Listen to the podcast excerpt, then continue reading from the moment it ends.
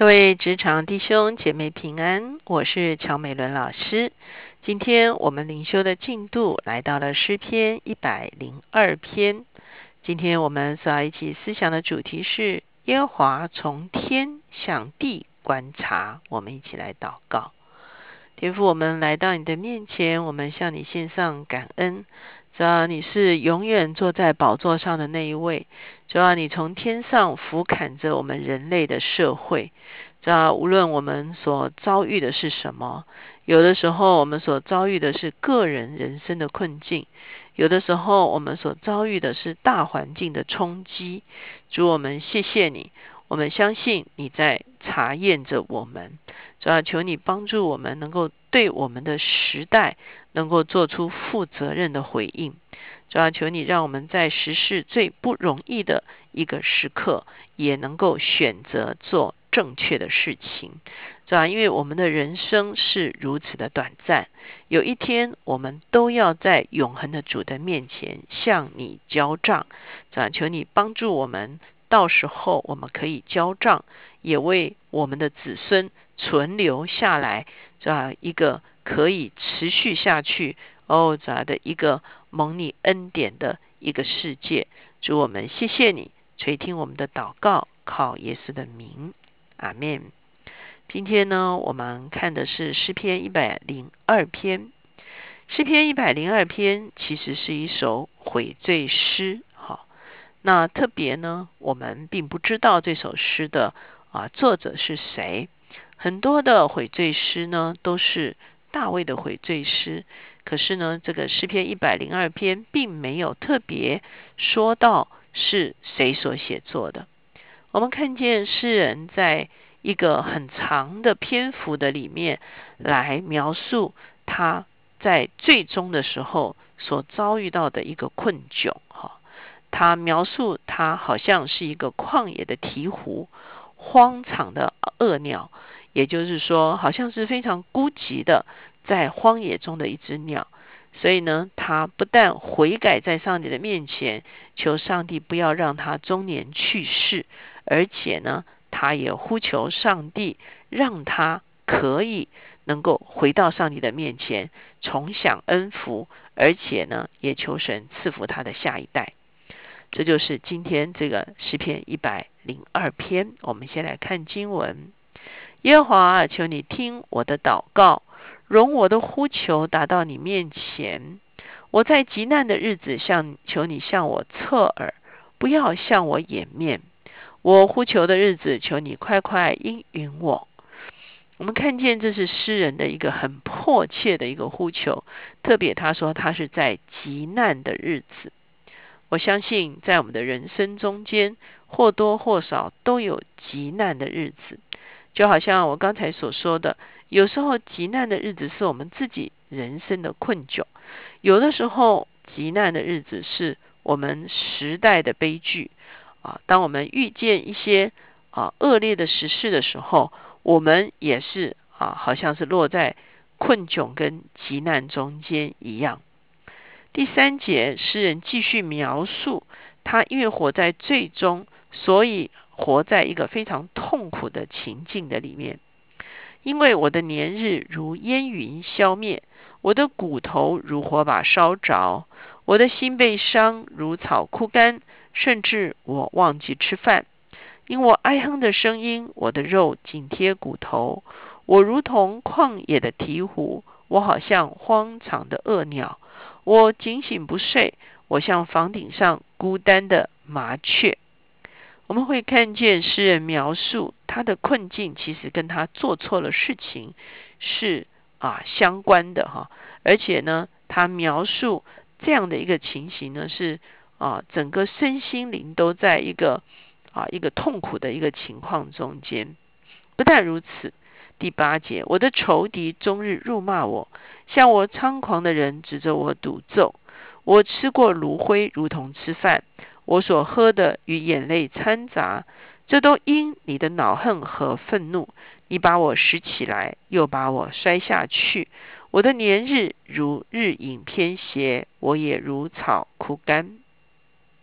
在这个地方他就说了，因为你的恼恨和愤怒，可见他是得罪了神，所以好像身心不得安宁，而且仇敌终日辱骂。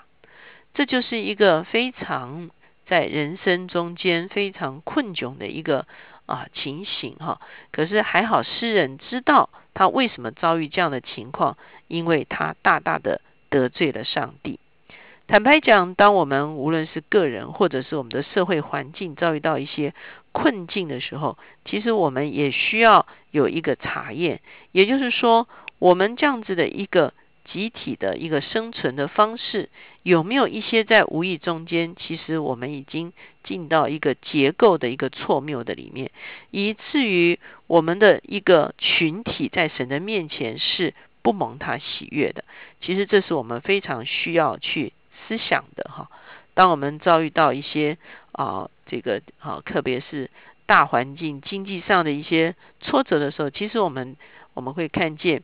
其实大家现在都开始检讨啊，我们的这个啊这个经济政策哈，是不是一个普世的这个经济的政策，是不是一个正确的一个啊一个一个法则哈？我们是不是很多人最近都在谈这个资本主义是不是已经走到了瓶颈哈？所以我们会看见啊财富的分配是如此的呃悬殊的时候，我们也会看见它也继续冲击大环境，造成更多的。灾难哈，所以这是我们一个需要反省的一个时刻。那接下去呢，我们会看见诗人就呼求上帝要来施怜悯，而且搭救他，不仅仅是搭救他，也搭救他所属于的这个群体。唯有耶和华必存到永远，你可纪念的名也存到万代。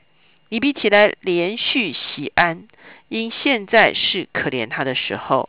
日期已经到了，你的仆人原来喜悦他的石头，可怜他的尘土。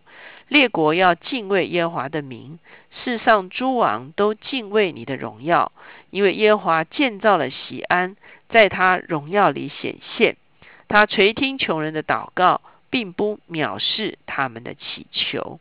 所以我们会看见诗人在这个地方特别提到喜安，提到耶路撒冷。他提到这个城市是上帝所建造的，而且上帝在这个地方，他要垂听人们的祷告。他特别垂听什么样的人的祷告呢？他说他必垂听穷人的祷告，他不不藐视他们的祈求。我相信在这个世代里面，哈，不仅仅是我们发现贫富严重的不均，很多人好像在人生中间。啊，他所能够啊得着的一个生活方式，是一个非常勉强的一个生活方式。现在大家都在讲说追求小确幸，哈，好像人也只有在这个小确幸里面可以得着一一下一时的快乐。而放眼整个人生的时候，我们特别讲到说，现在的年轻人是非常辛苦的，找工作不容易，青年失业率非常高，房价居高不下。物价不断的飙涨啊，薪资啊好像是动而不涨哈，所以我们会发现，的确很多人在思想自己的人生的时候，会觉得好像是一个啊没有前途、没有啊路径的一个啊一个一个一个光景。可是上帝是垂听人们祷告的，特别我们最近常常会思想，我们这一代要怎么样跟下一代一起合作，然后让我们的。整个人类生存的模式能够进到一个更合乎资源分配均平的一个啊体制的下面，好叫整个社会啊能够继续的兴盛，继续的前行。第十八节，这必为后代的人记下，将来受造的民要赞美耶和华。因为他从至高的圣所垂看，耶和华从天向地观察，要垂听被囚之人的叹息，要释放将要死的人，使人在喜安传扬耶和华的名，在耶路撒冷传扬赞美他的话，就是在万民和列国聚会侍奉耶和华的时候，我们看见诗人的意思是说，当万民列国都来侍奉耶华。都来走在耶华的真理的时候，我们会发现，其实这个世代啊，可以能够啊重新啊在下一代的人呢重新纪念。能够知道上帝是眷顾他们的，上帝垂听被囚之人的叹息，释放将要死的人。上帝垂听那些在困窘中间的人的祷告与呼求，他必定会介入我们这个世代，而且会更新这个时代，好叫下一代的人知道耶和华对他们的恩典与眷顾。第二十三节，他使我的力量中道衰弱，使我的年日短少。我说我的神呐。不要使我中年去世，你的年数世世无穷。看起来这个诗人真的是因为遭难哈，似乎他有一个很大的担心，就是中道中年就啊衰弱哈，中年去世，他很可能是在疾病的里面。可是他呼求神，让他的年日可以长久。当他思想他年日的长久的时候，他思想到无论多长久，他的年日仍然是短暂的。你起初立了地的根基，天也是你手所造的，天地都要灭没，你却要长存。天地都要如外衣渐渐旧了，你要将天地如里衣更换，天地就都改变了。唯有你永不改变，你的年数没有穷尽。当我们来到一定的年龄的时候，我们就会发现，看见人生是何等的短暂，何等的如飞而去，而我们的年日跟上帝的永恒比较起来，实在是微不足道。我们这些年都在讲永续发展，很多学者就告诉我们，永续其实它回到原来的意思，应该叫做可持续。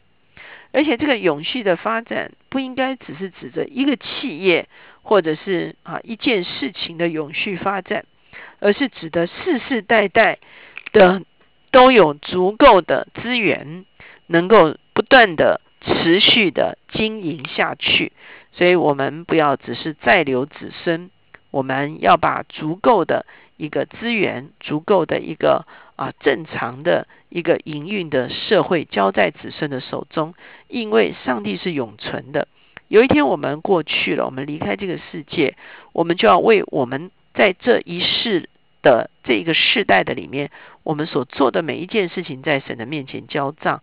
我们到最后是把这个世界搞得很糟糕啊！我们会看见世界大自然啊的一个损害。或者是金融次序的一个混乱，就把这样的一个混乱的世界交给我们的下一代。我们的确有一天要在神的面前交账的。所以你会看见这个诗人不仅仅是为自己不要中道衰弱来祷告，他也为他的后代的子孙来祷告。第二十八节，你仆人的子孙要长存，他们的后裔要坚立在你面前。求神帮助我们，不仅仅是我们存一些啊这个资产给只给我们自己的后代，我们实在是要存一笔人类共有的资产来给我们的下一个时代。我们一起来祷告，家主，我们来到你的面前，当我们要来面对这个时代的困窘的时候，我们求你赦免我们。假若是我们所做的不美，主要求你来指教我们。主要求你按照你的美意来恩待我们。主要主要你从天上观看我们的时候，你也垂听我们的呼求。主要主要让我们不仅仅脱离我们这个世代的一个衰弱，主要也为下一个世代哦，主要主要来为他们做预备。好，像我们所交出去的世界，主要是一个可持续经营的世界。主我们谢谢你，因为你是永存的主。我们的年岁却是如此有限，我们都不过是管家。主要求你让我们这个世代，主要在你的面前，有一天能够真正的交账。垂听我们的祷告，靠耶稣的名，阿门。当我们面对整个环境的困境的时候，我们要一起回转在神的面前。我们要求神给我们一个属天的眼光，也给我们一个啊长远的一个看见，让我们知道如何交付这个世代，在下一代的手中的时候，是一个兴盛的时代。